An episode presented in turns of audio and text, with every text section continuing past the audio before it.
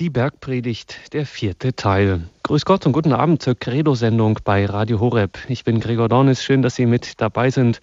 Und sollten Sie uns in Südtirol hören über Radio Maria, wunderbar, seien auch Sie herzlich gegrüßt. Heute zu einer weiteren Betrachtung der Bergpredigt mit Pater Lukas Temme, Passionist aus München-Pasing. Der vierte Teil, da müssen Sie keine Sorge haben, die ersten Teile müssen Sie nicht gehört haben, um hier einzusteigen. Wenn es sich ergibt, dann schaut Pater Lukas ohnehin zurück, aber vor allem jeder einzelne Teil spricht hier für sich selbst. Das ist ja bei biblischen Texten ohnehin so, wo soll da der Anfang sein und wo ein eventuelles Ende? Wann im Leben soll man mit den heiligen Texten, die für uns das lebendige Wort Gottes sind, irgendwie fertig sein? Es geht ja gar nicht. Das mit Gott ist eine riesengroße Beziehungskiste und wie wir das sagen, in Wort und Sakrament begegnen wir ihm leibhaftig. Da gibt es kein Ende, da fängt es in jedem Moment eigentlich erst so richtig an. Und das erst recht, wenn Jesus, wie in der Bergpredigt, selber spricht. Also es ist im Leben sowieso und im Glauben nun wirklich allemal nie zu früh und selten zu spät. Wenn man also zur Bergpredigt sozusagen, wenn man es so will, zu spät kommt, kein Problem, man begegnet Christus und das ist das Einzige, was zählt. Pater Lukas Temme ist Passionist. Er leitet deren Kloster in München-Pasing und hilft uns bei und in dieser Begegnung mit dem Herrn in dessen Wort. Er betrachtet die Bergpredigt und legt sie für uns aus. Sind also regelrecht heilfroh, ihn heute auch am Telefon zu haben. Guten Abend und grüß Gott, Pater Lukas. Guten Abend. Pater Lukas, danke schon an dieser Stelle, dass Sie sich wieder den Abend für uns, für die Hörerinnen und Hörer von Radio Horeb freigehalten haben. Wir sind gespannt auf Ihre Betrachtung beim letzten Mal sind wir stehen geblieben in Kapitel 5, den Versen 17 folgende, wo Jesus sagt, er sei nicht gekommen, das Gesetz aufzuheben, sondern zu erfüllen. Und da wird ein ganz fundamental wichtiger neuer Abschnitt in der Bergpredigt eingeleitet, den Sie uns heute Abend nun vorstellen werden. Darauf freuen wir uns. Ihnen das Wort, Pater Lukas. Mhm, Dankeschön. Auch ich begrüße Sie, liebe Hörerinnen und Hörer, zur vierten Betrachtungsabschnitt über die Bergpredigt. Heute möchte ich mit Ihnen einen Blick vor allen Dingen auf den Begriff der Gerechtigkeit werfen. Mit dem setzen wir heute ein. Hier wollen wir fortfahren. Wie hat Jesus Gerechtigkeit verstanden? So, wie wir den Begriff heute verstehen, oder doch ganz anders? Jesus erschließt, Gerecht, erschließt die Gerechtigkeit anhand der sogenannten sechs Antithesen, die dem Aufruf zur größeren Gerechtigkeit folgen. Doch was meint Jesus hiermit, wenn er uns sagt, wenn eure Gerechtigkeit nicht weit größer ist als die der Schriftgelehrten und der Pharisäer, werdet ihr nicht in das Himmelreich kommen. Wenn wir heute den Begriff von Gerechtigkeit hören, haben wir gleich einen Menschen, der unbestechlich und korrekt handelt, im Blick. Jemanden, der zu dem steht, was er sagt, der nicht auf die Kosten der anderen lebt.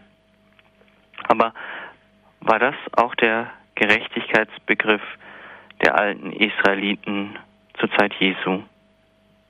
Nein, da gibt es einen wesentlichen Unterschied. Die Israeliten verstanden damals unter Gerechtigkeit, dass man seine Pflichten erfüllt, die man freiwillig oder standesgemäß übernommen hatte.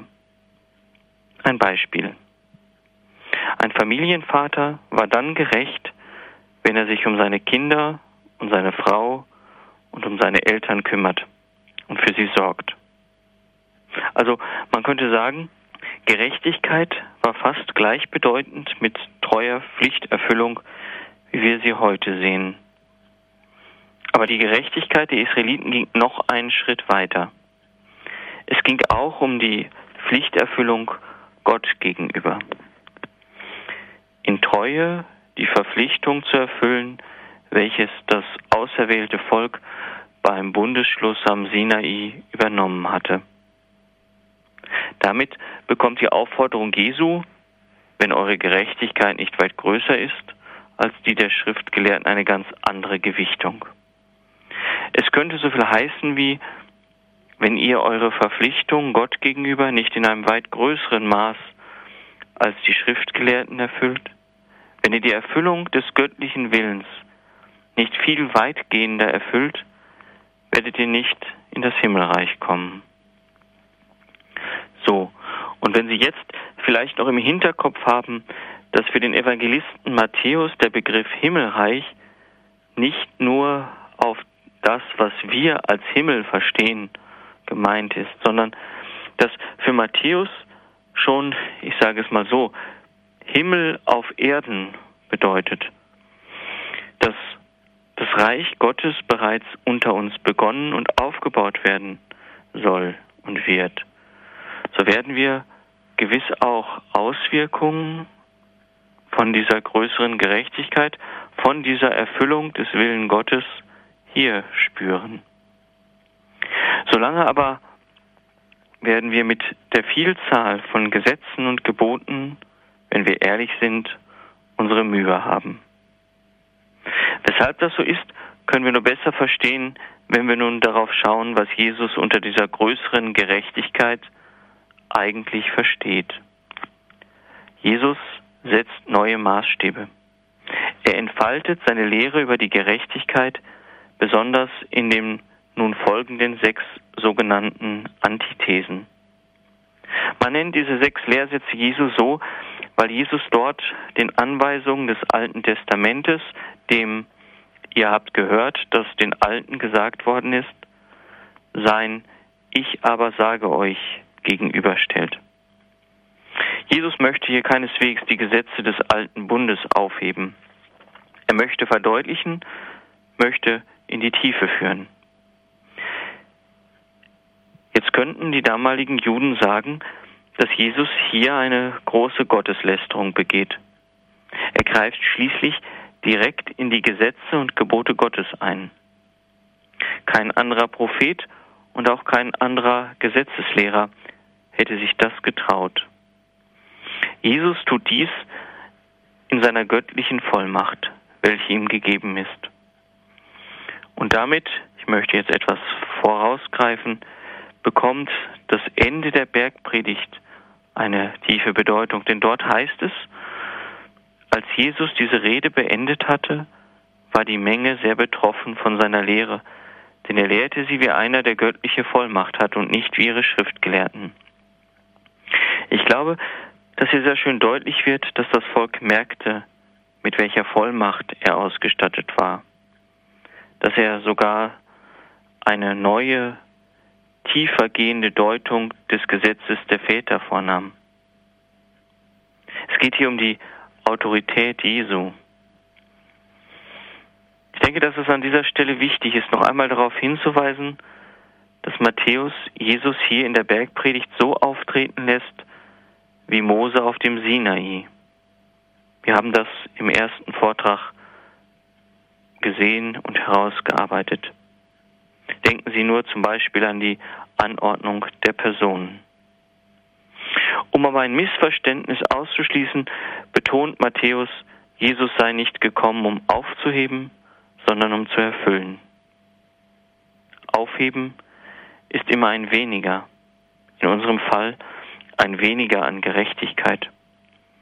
Erfüllung und Vertiefung aber ist ein Mehr, ein Mehr an Gerechtigkeit. Schauen wir uns nun die Antithesen an. Diese sind alle nach dem gleichen Muster gebildet.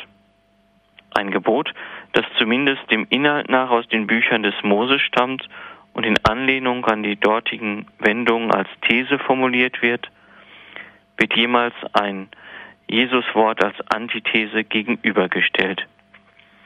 Ihr habt gehört, dass zu den Alten gesagt worden ist, du sollst nicht, ich aber sage euch. Der Sinn dieser Antithesen liegt darin, das Wesen der größeren Gerechtigkeit erkennen zu lassen. Es ist die Bereitschaft, danach zu fragen, welches Anliegen dem jeweiligen Gebot zugrunde liegt um dann in der Erfüllung des Gebotes nicht bei dessen Wortlaut stehen zu bleiben, sondern im Gehorsam gegen das ursprüngliche göttliche Anliegen, dieses Gebot mit neuem Leben zu erfüllen. Wenden wir uns nun den einzelnen Antithesen zu. Ihr habt gehört, dass zu den Alten gesagt worden ist, du sollst nicht töten. Wer aber jemanden tötet, soll dem Gericht verfallen sein. Ich aber sage euch, jeder, der seinen Bruder auch nur zürnt, soll dem Gericht verfallen sein. Und wer, zu, wer zu seinem Bruder sagt, du Dummkopf, soll dem Spruch des Hohen Rates verfallen sein. Wer aber zu ihm sagt, du gottloser Narr, soll dem Feuer der Hölle verfallen sein. Erste Aussage, wer tötet, kommt in Gottes Gericht.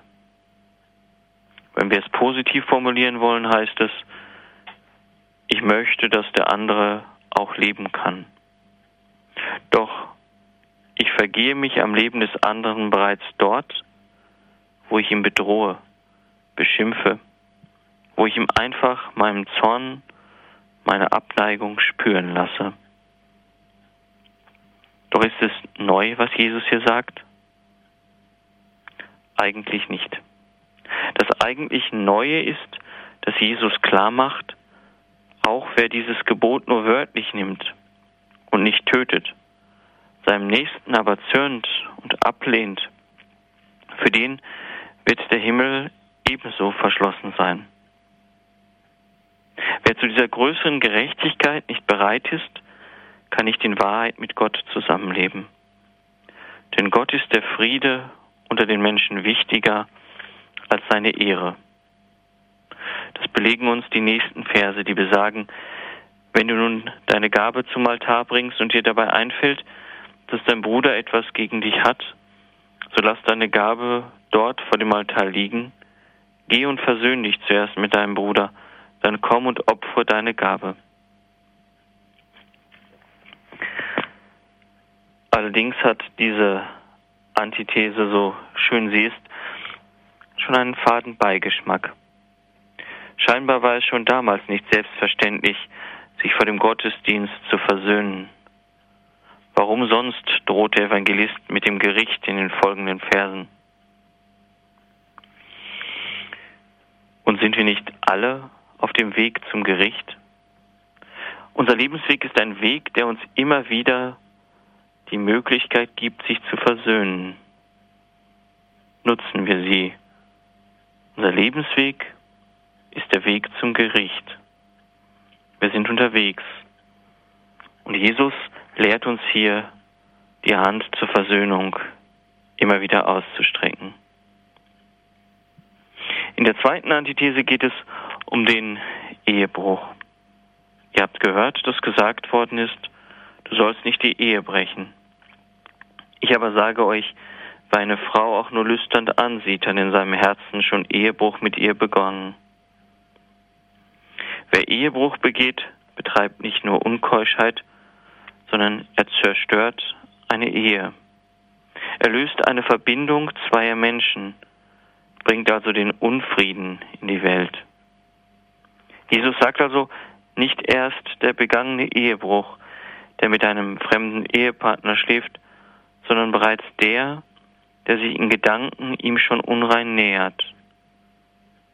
Nur wer bereit ist, Gottes Gebot, du sollst nicht die Ehe brechen, so weit zu gehorchen, dass er die Einheit der beiden Ehepartner auch in Gedanken bereits akzeptiert und schützt. Nur bei dem ist die größere Gerechtigkeit zu finden. Laut dem Buch Deuteronomium kann ein Mann seine Frau aus der Ehe entlassen, wenn er ihr eine Scheidungsurkunde ausstellt. Sicherlich geht es in diesem Gesetz zunächst einmal um den Schutz der Frau. Dieses Gesetz möchte der Frau eine sichere Zukunft ermöglichen. Sie soll in der Lage sein, ebenfalls wieder mit einem Mann eine neue Ehe einzugehen. Auch wenn es hier um das Wohl der Frau geht, so macht Jesus doch deutlich, dass hier nicht der Wille Gottes zum Ausdruck kommt. Es ist hier übrigens die einzige Stelle im Evangelium, wo man sagen könnte, Jesus hebt tatsächlich ein Gesetz des Alten Testamentes auf. Es heißt, ferner ist gesagt worden, wer seine Frau aus der Ehe entlässt, muss er eine Scheidungsurkunde geben. Ich aber sage euch, wer seine Frau entlässt, obwohl kein Fall von Unzucht vorliegt, liefert sie dem Ehebruch aus. Und wer eine Frau heiratet, die aus dem Ehebruch entlassen worden ist, begeht Ehebruch. Das alte, unvollkommene Gesetz wird durch das neue, vollkommene ersetzt. Aber wenn wir genau hinschauen, dieses Neue ist in Wahrheit das Alte, weil es doch dem ursprünglichen Willen Gottes entspricht, den wir im Buch Genesis finden können. Dort heißt es, darum verlässt der Mann Vater und Mutter und bindet sich an seine Frau. Sie werden ein Fleisch sein. Jesus führt uns zurück an das Ursprüngliche, an den Willen Gottes. Jesus macht uns hier darauf aufmerksam, wie hoch das Gut der Ehe ist, die Einheit der Partner, die Unauflöslichkeit kommt hier ebenfalls zum Ausdruck. Ich denke, es wird bei uns immer wieder darum gehen, die Ehe als ein sehr hohes Gut zu erkennen und sie mit Leben zu erfüllen. Keine Macht der Welt, keine Kirche und auch nicht der Papst sind in der Lage, das, was Gott verbunden hat, eigenmächtig zu lösen. Die oft nicht verstandene Härte der kirchlichen Ehegesetzgebung fließt doch aus dieser Quelle, die so klaren Weisung des Herrn. Hier offenbart sich der Wille Gottes. Und wir können nicht hinter dem Willen Gottes zurück. Nach einer kurzen Musikpause möchte ich mit Ihnen auf die dritte Antithese schauen, in der es um das Schwören geht.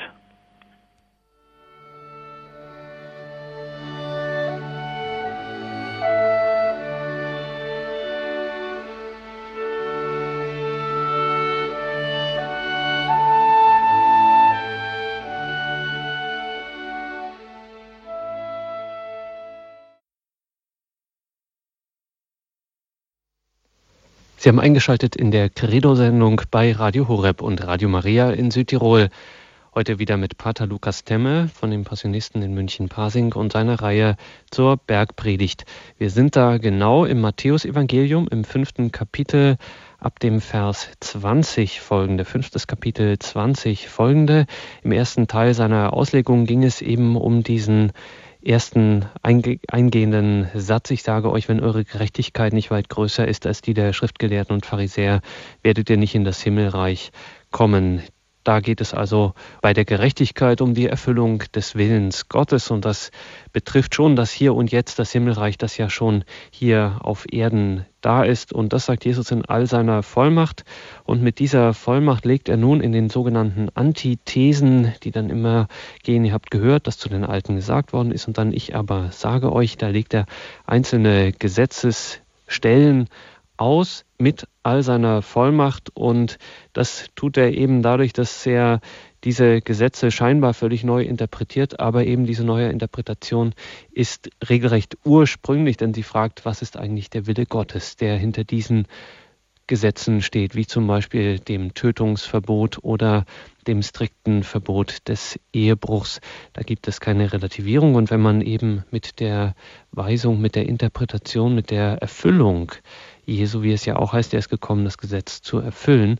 Wenn man darin eben dann den Willen Gottes erkennt, der dahinter steht, dann versteht man diese Gesetze genau und kann sie eben auch zu erfüllen versuchen. Pater Lukas, wir freuen uns auf Ihre weiteren Auslegungen. Ja, schauen wir nun auf die dritte Antithese. Es geht um das Schwören.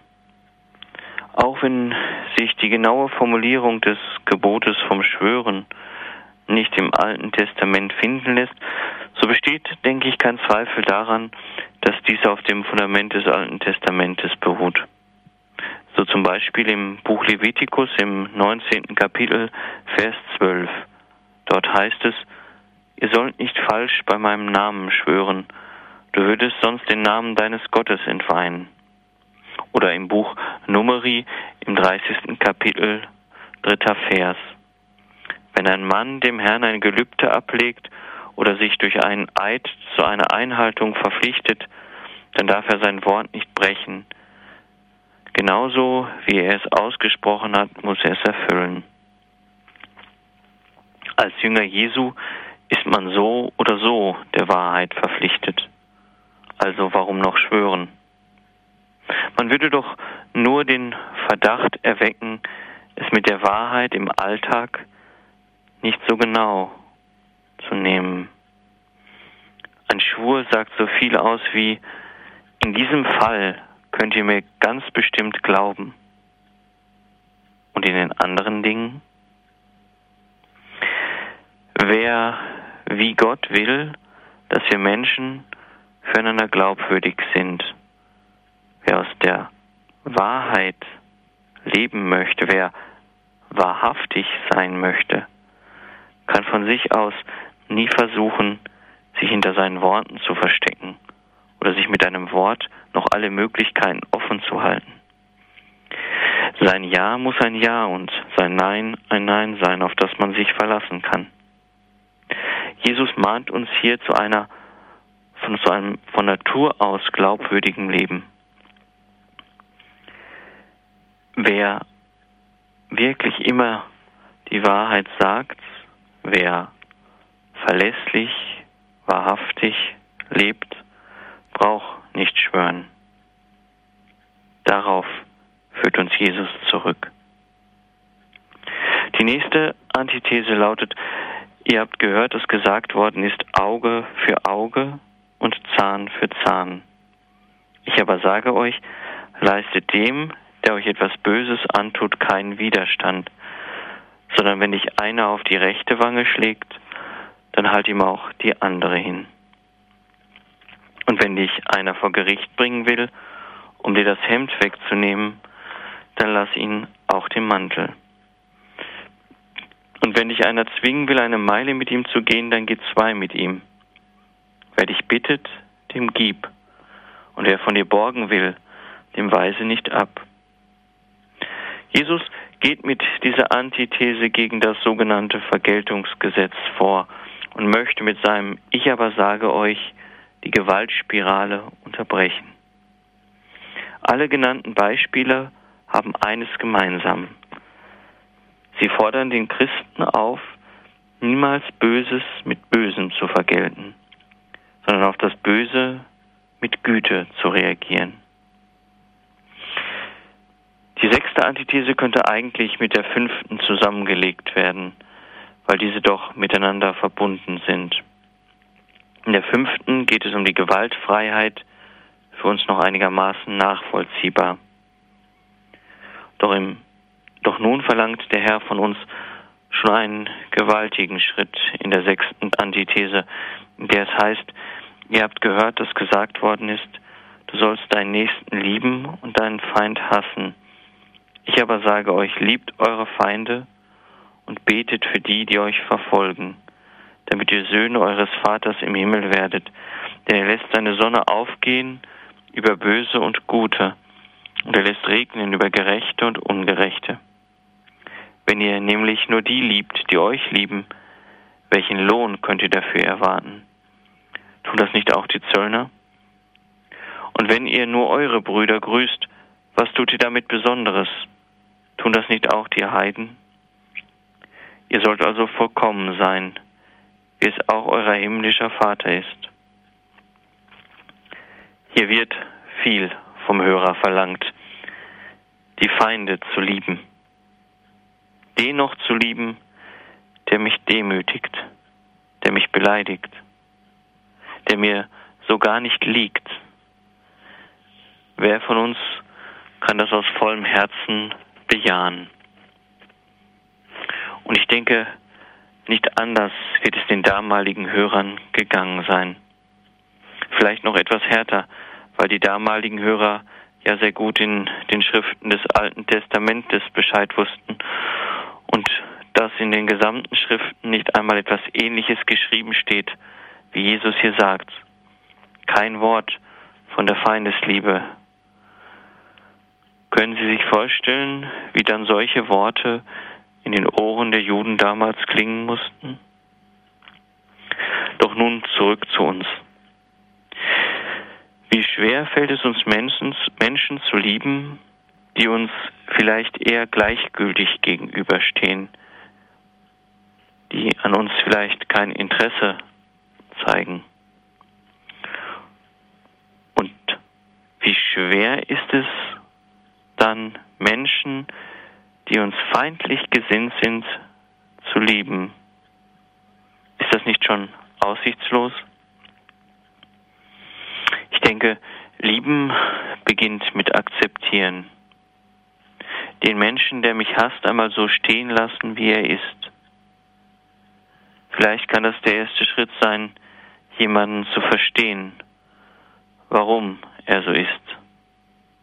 Der erste Schritt sein, vielleicht mal offen miteinander zu reden. Vielleicht immer wieder die Tür offen halten, um Versöhnung möglich zu machen. Dass ich nicht selbst zum Feind werde, sondern so wie Jesus in der fünften Antithese gemeint hat, die Spirale der Gewalt zu durchbrechen. Hier kommt der friedfertige, der wohlwollende Mensch in die Reichweite Gottes. Vielleicht hilft es uns, wenn wir uns immer wieder bewusst machen, jeder ist von Gott geliebt. Gott macht keinen Unterschied, so wie wir gelesen haben. Er lässt seine Sonne aufgehen über Gute und Böse, und er lässt es regnen über Gerechte und Ungerechte. Gott liebt jeden, weil wir Menschen sein Ebenbild sind. Nicht, weil wir das oder das Gutes getan hätten und die anderen sind vielleicht weniger geliebt, weil sie nicht solche Leistungen vorweisen können.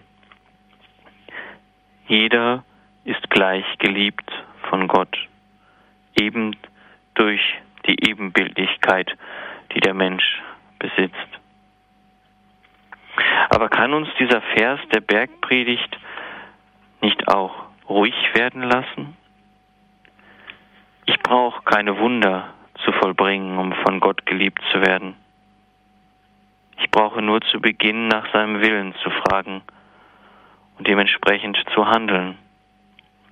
Ich brauche nur auf mein Leben zu schauen und es in den Einklang mit dem Willen Gottes zu bringen.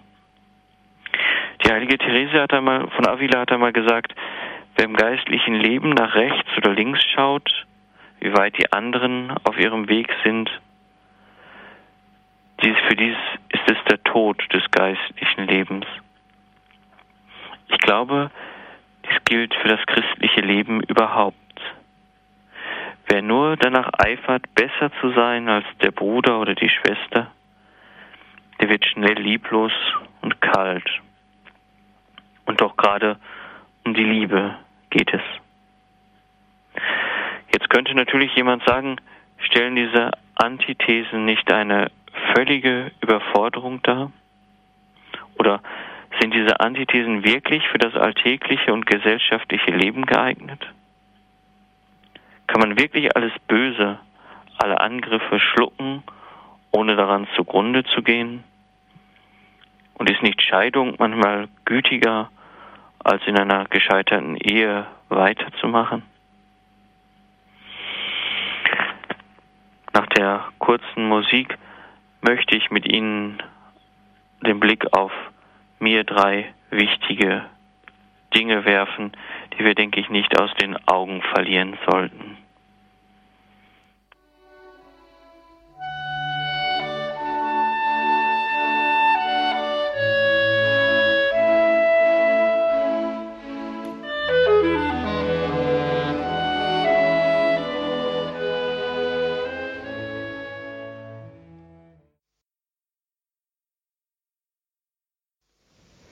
Die Bergpredigt, heute der vierte Teil in dieser Reihe mit Pater Lukas Temme von den Passionisten in München-Pasing.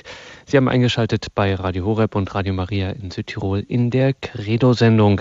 Ja, und wir sind in der Bibel im Matthäus-Evangelium im fünften Kapitel in der Bergpredigt und da in den sogenannten Antithesen. Es ging im zweiten Teil des Vortrages von der Auslegung von Pater Lukas weiter mit dem Schwören, Kapitel 5, Vers 33 folgende. Man soll also nicht schwören. Gut, wer die Wahrheit sagt, so ist der Hintergrund dieser Aufforderung Jesu, dass man nicht äh, schwören soll, wer eh die Wahrheit sagt, der braucht sie nicht noch eigens zu bekräftigen. Und im Anschluss daran das berühmte Wort von der Feindesliebe. Man soll also nicht vergelten, Gleiches mit Gleichem vergelten, sondern man soll auf alles, auch auf das Böseste, mit der Güte antworten. Und das ist natürlich nach dem Vorbild Gottes, so wie Gott liebt, so sollen wir es auch tun. Aber dies ist eine ganz gewaltige Herausforderung. Und so hat Pater Lukas auch am Ende jetzt vor der Pause gefragt, stellt das nicht eine unglaubliche Überforderung dar für uns oder ist es nicht zum Beispiel ähm, auch angesichts einer gescheiterten Ehe vielleicht gütiger, eine Scheidung, all diese Fragen stellen sich und er hat uns angekündigt, dass es drei Dinge gibt, die man, wenn man diesen Fragen begegnet, nicht aus den Augen verlieren darf. Pater Lukas. Ich möchte mit Ihnen jetzt auf diese drei Dinge schauen, die mir wichtig sind. Erstens, ich denke, man kann diese sechs Antithesen nur als eine Einheit sehen und verstehen. Wer zum Beispiel hergeht und sagt, ich nehme mir jetzt die fünfte Antithese heraus und begründe damit meine politische Gewaltlosigkeit und gleichzeitig sage ich, ich lehne die zweite oder die dritte Antithese ab. Ich glaube, der hat den Evangelisten Matthäus nicht verstanden. Für den heiligen Matthäus sind diese sechs Antithesen Ausdruck einer Grundeinstellung, die unteilbar ist nämlich die Bereitschaft zur größeren Gerechtigkeit. Das Problem der Bergpredigt besteht nicht darin, ob und wie wir sie in der Gesellschaft oder bei einzelnen Gruppen durchsetzen, sondern vielmehr darin, ob wir als Einzelne, Sie und ich, bereit sind, den Willen Gottes zu suchen, zu erkennen und bis in die Tiefe unserer Seele hinein uns zu eigen uns zu eigen zu machen und daraus zu leben. Deshalb ist die Frage, müssen wir tatsächlich so weit gehen, sicherlich falsch gestellt. Die richtige Frage müsste lauten, möchte ich in meinem Handeln so weit gehen wie Gott selbst? Ich denke, auf eine solche Frage kann man nur mit diesen sechs Antithesen antworten. Zweitens, sind die Antithesen eine Überforderung? Die Antwort des Matthäus ist ganz klar.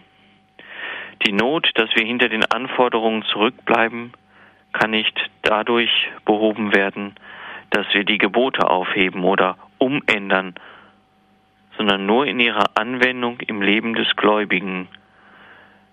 Immer wieder zu versuchen, diese Anforderungen mit Leben zu erfüllen.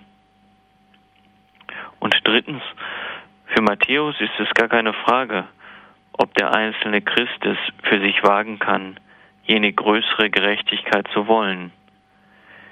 Dies liegt gerade im Hinblick auf das Vaterunser, welches dann im nächsten Kapitel folgt. Es ist vielleicht auch kein Zufall, dass Matthäus gerade im Anschluss an diese sechs Antithesen auf das Leben mit Gott zu sprechen kommt, wenn er im Folgenden auf, die, auf das Almosengeben eingeht, auf das Beten, auf das Fasten.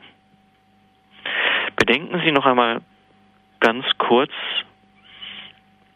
der Satz, der vor den Antithesen stand. Wenn eure Gerechtigkeit nicht weit größer ist als die der Schriftgelehrten und der Pharisäer, werdet ihr nicht in das Himmelreich kommen.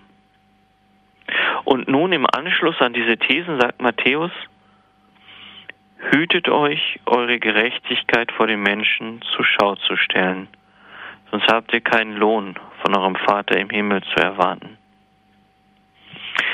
Wenn wir nun einen Blick in den griechischen Urtext werfen und nachschauen, was dort steht, da steht es etwas anders, als es uns die Einheitsübersetzung vorliegt. Dort steht es nämlich so. Hütet euch, eure Gerechtigkeit vor den Menschen zu üben, um von ihnen gesehen zu werden. Also es geht ja auch darum, immer wieder einmal unsere Einstellung zu überprüfen. Vielleicht gerade im Advent. Warum tue ich eigentlich was? Warum mache ich es so und nicht anders? Aus welcher Überzeugung heraus tue ich was? Und Matthäus schließt an diese Warnung die drei großen Säulen, sage ich mal, des christlichen Lebens an. Das Beten, das Almosen geben und das Fasten. Sicherlich deshalb, weil er wusste, dass der Mensch immer wieder in der Gefahr steht, auch sein Handeln aus dem Glauben heraus zur Schau zu stellen und damit vor Gott wertlos zu machen. Nach der rechten Gesetzeserfüllung kommt für Matthäus nun die rechte Frömmigkeit der Christen ins Blickfeld. Während die Gesetzeserfüllung, das Schwören, das Ehebrechen, die Feindesliebe, die Lehre von der Vergeltung, während das alles etwas mit unserem gesellschaftlichen Leben zu tun hat, so könnten wir sagen, blickt Jesus oder blickt Matthäus jetzt auf die andere Seite der Medaille, auf die Innenseite der größeren Gerechtigkeit, nämlich auf unser Seelenleben. Und er geht, geht genauso wie bei den sechs Antithesen vor. Er bringt drei Beispiele, an denen er die wahre Frömmigkeit festmacht. Und alle drei sind gleich aufgebaut. Zuerst bringt er das Handeln, welches vor Gott keine Frucht bringt. Dann kommt die, welche vor Gott den erwünschten Lohn bringt. Und diese endet immer mit dem Satz, und dein Vater, der auch das Verborgene sieht, wird es dir vergelten. Es wird gewarnt davor, sein Glaubensleben öffentlichkeitswirksam zur Schau zu stellen und vielleicht sogar berechnend zu sein.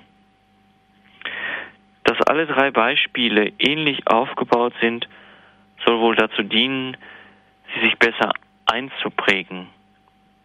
Wir können, denke ich, daran die Wichtigkeit dieser Beispiele erkennen. Auch der gleiche Schluss hat eine besondere Bedeutung. Wenn wir nun daraus schließen würden, dass es hier um die Berechnung geht, und zwar, dass der Vater, der das Verborgene sieht, es vergelten könnte, wären wir sicherlich auf den falschem Weg. Dies wäre ein Lohndenken, wie es im übrigen Evangelium des Matthäus abgelehnt wird. Das Motto, ich gebe dir was, jetzt musst du mir dafür auch was geben, geht bei Gott nicht. Wir haben eben schon einmal darüber gesprochen. Gott gibt nicht, weil wir ihm etwas gegeben haben, sondern er gibt im Voraus. Die Frage ist, ob unser Beten, unser Almosen geben und unser Fasten nicht schon als eine Antwort, ja vielleicht auch als ein Dank gesehen werden kann, dass Gott immer wieder so gütig an mir handelt. Wenn Gott uns seinen Lohn gibt, dann ist es immer ein reines Geschenk. Kein Mensch kann sich den Lohn Gottes verdienen. Es ist alles Gnade. Wenn wir uns nun den ersten Absatz über das Almosen geben anschauen, so werden wir vielleicht an diesem harten Wort Heuchler hängen bleiben. Wie es die Heuchler in den Synagogen und auf den Gassen tun, um von den Leuten gelobt zu werden. Heuchler, ist das nicht doch ein etwas hartes Wort? Und was oder besser, wer ist mit diesem Wort gemeint? Mit der Bezeichnung Heuchler sind eigentlich alle falschen Frommen gemeint, die aus ihrer Frömmigkeit ein gekünsteltes, aufsehenerregendes Schauspiel machen. Bei Matthäus richtet es sich zwar vor allem gegen die Pharisäer, aber ich denke, wir dürfen nicht übersehen, dass das Evangelium für christliche Leser geschrieben ist. Also möchte er diesen Lesern vor einer solchen Haltung ein warnendes Wort zuwenden. Jesus mahnt uns beim Almosen geben, nicht darauf aus zu sein oder besser gesagt der Gefahr zu erliegen, es um der Menschen willen zu tun, die es sehen.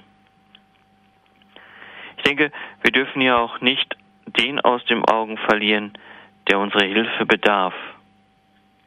Berauben wir ihm nicht auch ein Stück weit seiner Würde, wenn wir es vor uns herposaunen, dass wir ihm geholfen haben? Ich denke auch hier ist der Matthäus sehr lebensnah. Wir dürfen auch nicht vergessen, wir geben letztlich nur von dem weiter, was wir selbst empfangen haben. Unser Ordensvater Paul vom Kreuz macht in seiner Regel über den Besitz recht deutlich, wenn er sagt, wir sollen uns als Verwalter sehen, denn alles Gut ist uns nur anvertraut. Anvertraut, es weiterzugeben, weitergeben zu sollen und weitergeben zu müssen. Gott schaut das Verborgene. Er schaut die Absichten der Herzen. Er kennt die Gesinnung ganz genau und nach ihr misst er den Wert der Tat. Nicht nach ihrer Größe oder nach ihrem materiellen Wert. Gott bewertet anders. Er bewertet nach der Absicht des Herzens.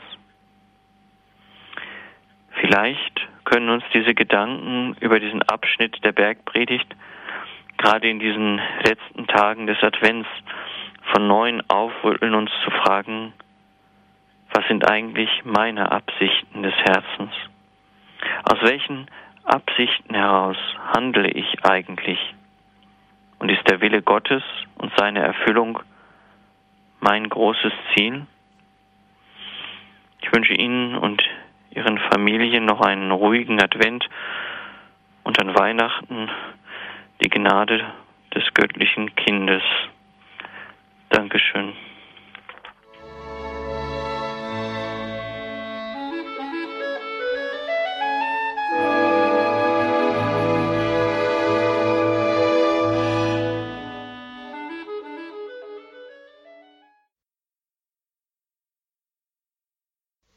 Credo, der Glaube der Kirche. Heute geht es um die Bergpredigt wieder in einem vierten Teil. Pater Lukas Temme aus München-Pasing hat uns weitergeführt in der Bergpredigt.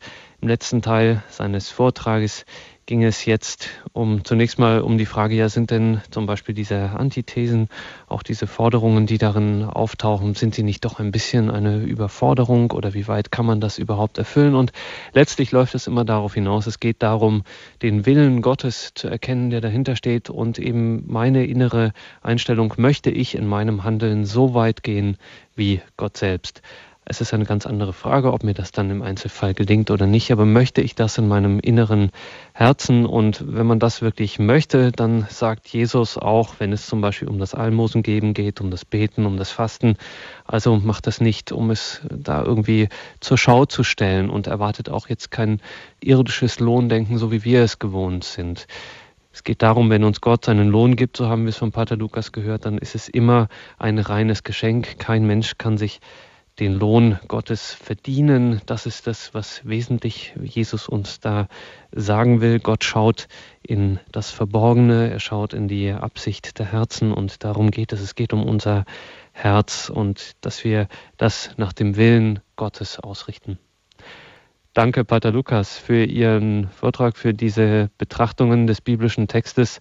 Ja, jetzt müssen wir doch mal ehrlich sein. Also es ist zwar alles sehr wichtig und sehr richtig, dass man das alles selbstlos tun muss und dass Liebe eben keinen Zweck und keinem Lohndenken folgt. Aber so, wir sind ja alle so ein bisschen äh, in diese Richtung gepolt. Wir wollen ja alle ein bisschen auch stolz sein dürfen auf das, was wir Tolles vollbracht haben. Und wenn man das mal im Bild sagen will, so mit der Eins oder mit der Belobigung dann zum Papa Gott rennen und sagen, schau mal, was ich Tolles gemacht habe. Sie haben jetzt gesagt, das soll man nicht so machen, ne? Ist es wirklich so ernst?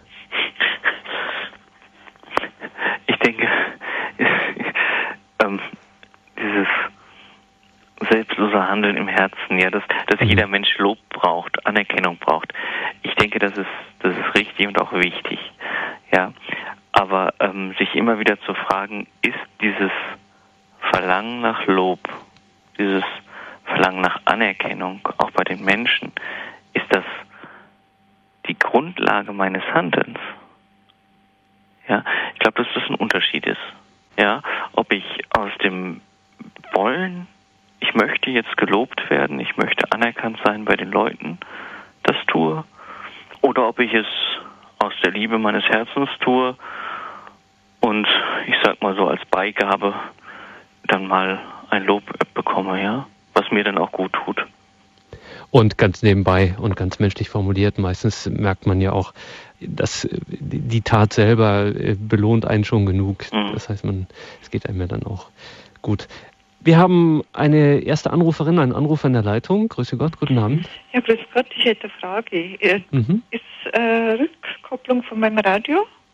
Also im Moment höre ich kein ja, Echo. Okay. Ähm, und zwar bin ich an dem hängen geblieben, das heißt, wenn jemand dich um eine Meile bittet, dann geh, geh mit ihm zwei und was weiß ich, alles das Doppelte. Jetzt, wenn mich jemand um Geld bittet, ja, dann müsste das ihm genauso geben. Aber wenn jemand mit Geld nicht umgehen kann, zum Beispiel, dann weiß ich auch nicht, ob man demjenigen dann hilft. Also wenn er mich jemand jetzt um, was weiß ich, 1000 Euro bittet und ich sage, ja, dann gebe ich dir zwei, weiß aber, das kriege ich nie mehr, ja gut, ob das ihm gut tut, weiß ich nicht. Ich glaube, dass wir die, wie soll ich jetzt sagen, dass es darum geht, das, das Gute zu wollen, ja, auch bei diesem, dann geh zwei mit ihm, dann geh, dann ähm, leih ihm.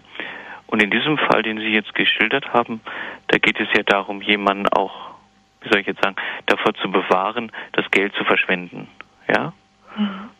Und da wäre es sicherlich das Richtige und auch das, das Vernünftige zu sagen, ich kann dir das Geld nicht geben, du kannst nicht damit umgehen. Aber man könnte sich ja irgendwo, denke ich, treffen und zu sagen, ähm, wir schauen mal gemeinsam, wie es geht, ne? Wie wir ja. dieses nicht umgehen können, in den Griff bekommen oder so, ne? Aber wenn jemand mit Geld nicht umgehen kann und er kommt dadurch in eine Not und ja, dann mhm. müssten wir ihm eigentlich helfen. Ja, aber, aber ja natürlich. Ähm, aber man muss ihm mir das Geld nicht geben. Ich kann ja sagen, ich, wir schauen mal auf seine Situation, auf seine Schulden, auf deine, deine Not. Wir helfen dir da raus. Aber wir müssen auf ein Fundament kommen, ähm, wo du selbstständig wieder handeln kannst. Ne? Mhm das sind ja auch jetzt diese großen Aktionen mit Entschuldung und so weiter. Ne? Es geht ja darum, dass Leute eigenständig wieder auf eigenen Füßen stehen können. Mhm. Mhm. Ja. Und ich denke, so sind auch diese, diese Beispiele zu verstehen, ja. Dass es, dass, dass im Grunde das, das für den Menschen Gute, für den Menschen Wichtige das Ziel sein muss.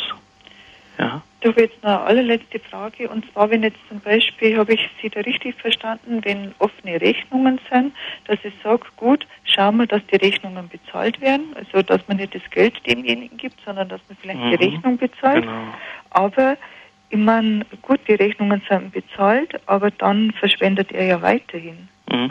Aber es ist ja nicht nur mit getan, dass man sagt, gut, ich bezahle jetzt die und die Rechnung und dann ist okay, sondern zu sagen, ich bezahle die Rechnung und wir schauen mal, ähm, wo du auch ein Stück weit, ich sage mal, mir das Geld auch zurückzahlen kannst zum Beispiel. Ne? Mhm. Oder ähm, was du tun musst, um endlich mal ein, ein Gefühl für Geld zu bekommen. Mhm. Mhm. Ja. Mhm. Also ähm, das würde ich Ihnen so raten. Mhm. Okay, danke ja, schön. Bitte. Ja, danke Ihnen für den Anruf. Alles Gute. Gottes Segen. Ja, Pater Lukas, da sind wir auch, ohne dass wir jetzt die Hintergründe dieses Anliegens, dieser Frage auch äh, jetzt genau kennen.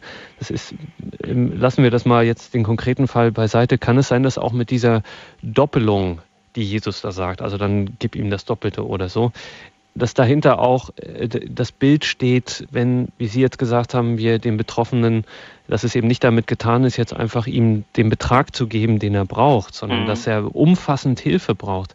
Äh, dass vielleicht dieses äh, Opfer von uns verlangt, ist, dass vielleicht viel größer sein kann, als ihm das Geld zu geben nur. Mhm. Ne, und ihm wirklich umfassend zu helfen, also dass irgendwie eine Situation entsteht, in der dieser Mensch wieder aus dieser äh, Lage selbst herauskommt und wieder sich auf sein Leben konzentrieren kann. Mhm. Ähm, vielleicht was aus meiner Erfahrung, gerade mit diesem Geld. Wir haben ja viele Geldanfragen, sage ich mal, an der Klosterpforte, ja, mhm. wo Obdachlose und Bedürftige kommen. Ich erwische mich immer wieder dabei, dass wenn ich unter Druck stehe, wenn ich keine Zeit habe, ich dem schnell das Geld gebe, damit ich ihm wieder los bin. Mal mhm. ganz böse gesagt. Mhm. Aber da, wo ich ihm auch das Wort schenken kann, wo ich ihm zuhören kann, da ist, glaube ich, viel mehr getan, als wo ich ihm den Euro oder die zwei Euro in die Hand drücke. Ja, ähm, ich glaube, so ist das zu verstehen. Ja, das, das ist manchmal ertappen wir uns doch auch dabei, dass wir mit dem, was wir geben, auch unser Gewissen beruhigen. Ich zumindest. Und da wären wir eigentlich direkt in der Gerechtigkeit, die eben größer sein muss als genau. die bloße Erfüllung. Ne? Dass es bei dem Gesetz darauf ankommt, nicht, das ist jetzt einfach mal so weggestrichen, sondern man muss durch das Gesetz hindurch den Willen Gottes ergründen, erspüren, erbeten, ähm, der da wirklich ursprünglich dahinter steht. Mhm. Was will Gott? Ja, und ähm, es geht ja, wie, wie in einem Vortrag gesagt, um diese größere Gerechtigkeit. Ne? Gott will mhm. uns ja ich sag mal, einfach einen Schritt weiterführen. Ja? Und weitergehen, auch im geistlichen Leben, ist nicht immer einfach. Ja, und ähm, diese, diese Antithesen sind sicherlich eine Herausforderung. Ja, Gott fordert uns auch. Und das ist auch gut so. Ja, das macht das Leben neu spannend. Obendrein haben wir das ja schon auch in den vergangenen Sendungen gemerkt, dass es eben diese Bergpredigt kein seichter, äh, wir haben uns alle lieb Text ist, mhm. sondern dass es da wirklich ganz ernst zur Sache geht, wie es ja so ohnehin mit der göttlichen Liebe immer zur Sache geht. Eigentlich muss man auch sagen, es herrscht ja auch viel ein bisschen das Klischee vor, naja, Jesus hat das ja alles irgendwie abgeschafft und äh, das gilt jetzt alles nicht mehr. Gerade in diesen Antithesen merkt man, da ist er ganz ein wirklich klassischer ja auch so eine Art Schriftgelehrter, in, zumindest in dem Ton, so, äh, mhm. äh, den er hat, dieses Ich aber sage euch, das ist so wirklich auch dieses Auslegen und da ist er beinahe, muss man sagen, ein regelrechter Fundamentalist. Also er geht über die hinaus, die wirklich schon sehr ernst und sehr fromm und wirklich auch sehr, muss man auch sagen, bewundernswert eigentlich bemüht sind, wirklich dieses Gesetz ernst zu nehmen und zu erfüllen.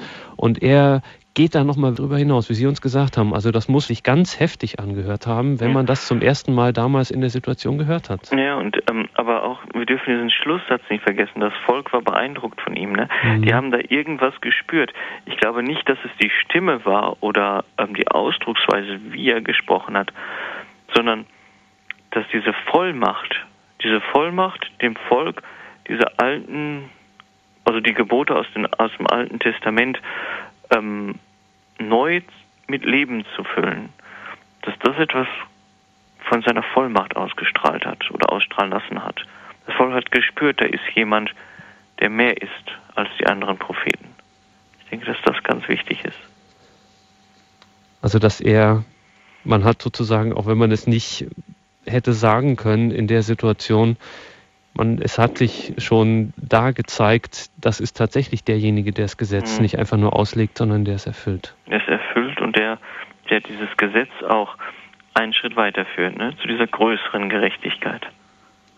Sie haben auch gesagt, man kann nicht die einzelnen Dinge herausnehmen. Man kann nicht mhm. einfach so eine Antithese herausnehmen und dann äh, das jetzt als Programmschrift oder als Motto über irgendeine gesellschaftliche Veränderung beispielsweise legen, sondern man muss immer das Ganze sehen. Mhm können wir vielleicht auch, weil jetzt ist gerade hier der Herr dabei ist, die Schrift auszulegen und sich als wirklicher Lehrer auch erweist, lehrt er uns auch hier, ähm, greift nicht allzu voreilig in die unerschöpfliche Waffenkammer der Bibelzitate und aber hier steht doch das und hier steht doch das, sondern sagt, schaut immer aufs Ganze und dann werdet ihr sehen, welcher, ähm, wie, wie umfangreich und wie, wie, wie groß und wie dann aber auch gleichzeitig genau, exakt und präzise der Wille Gottes ist. Ja, natürlich. Und ähm, wie Sie schon gesagt haben, auf das Ganze schauen. Das gilt ja jetzt auch für uns. Ne? Wir hören ja in jeder Sendung immer nur einen Abschnitt aus der Bergpredigt. Ne? Ähm, es wäre ja schon interessant, wenn man mal diese Antithesen auf, ähm, auf die Seligpreisungen, mhm. ja, also wenn man die mal in Zusammenhang setzt, ne? wie, wie eng die eigentlich auch schon einen Weg hinführen zu dieser Seligpreisung, diese Antithesen, ne? Äh, aus dem Handeln heraus. Und wie die Seligpreisung uns auch schon auf diese Antithesen andersherum auch schon mhm, vorbereitet genau. haben. Und wie wir sie aber dann gleichzeitig wiederum äh, verstehen und in all ihrer Tragweite erst wirklich verstehen, zum Beispiel die Seligpreisung, aber auch die Antithesen, wenn wir ähm, aufs Kreuz schauen zum Beispiel. Mhm wenn wir sehen, was diese Liebe wirklich bedeutet, die für, von uns gefordert ist. Ja, Hingabe, Christus gibt ja. sich am Kreuz hin für uns. Und hier in diesen Antithesen ist unsere Hingabe gefordert, ne? an den anderen, an diesem Willen Gottes. Und letztlich hat er dadurch belegt, dass es möglich ist. Das mhm. heißt, auch wenn es natürlich äh, eine Zeit braucht und wir natürlich immer wieder scheitern und das Ganze unvollkommen bleibt, aber er sagt uns, habt Mut, ihr könnt es, es ist euch möglich. Mit mhm. meiner Gnade, wie Sie gesagt haben, und die Gnade kommt dem Ganzen immer zuvor, ähm, ist es möglich. Mhm. Ich glaube, dass uns Gott einmal nicht danach beurteilt, was wir wirklich geschafft haben, sondern ob wir es versucht haben. Mhm. Ob wir versucht haben, diese Thesen mit Leben zu erfüllen. Ob wir ihm die Chance gegeben haben, überhaupt zu wirken. Ja, genau. Ja. Danke, Pater Lukas, für heute. Wir sind wirklich gespannt und freuen uns auf das nächste Mal. Das wird dann im kommenden Jahr sein, liebe Hörerinnen und Hörer, wenn Sie sich das schon mal vormerken möchten. Genauer am 26. Januar wird das der Fall sein. Da wird es hier weitergehen mit dieser Reihe und Pater Lukas zur Bergpredigt dann der fünfte Teil.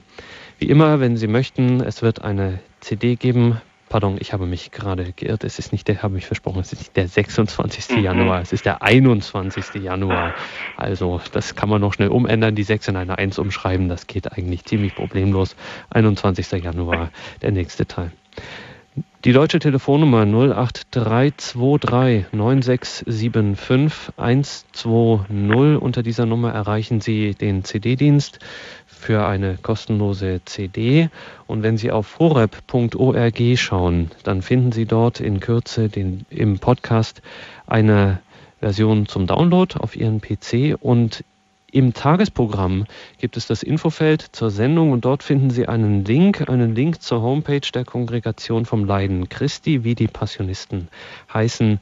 Ganz einfach www.passionisten.de. Aber wie gesagt, im Infofeld gibt es diesen Link auch. Pater Lukas, nochmals Dank für heute. Dürfen wir Sie zum Abschluss um den Segen bitten? Mhm. Der Herr sei mit euch. Und mit deinem Geiste. Es segne euch auf die Fürsprache der süßen Jungfrau Maria, der allmächtige Gott, der Vater und der Sohn und der Heilige Geist. Amen. Gelobt sei Jesus und Maria. In Ewigkeit. Amen.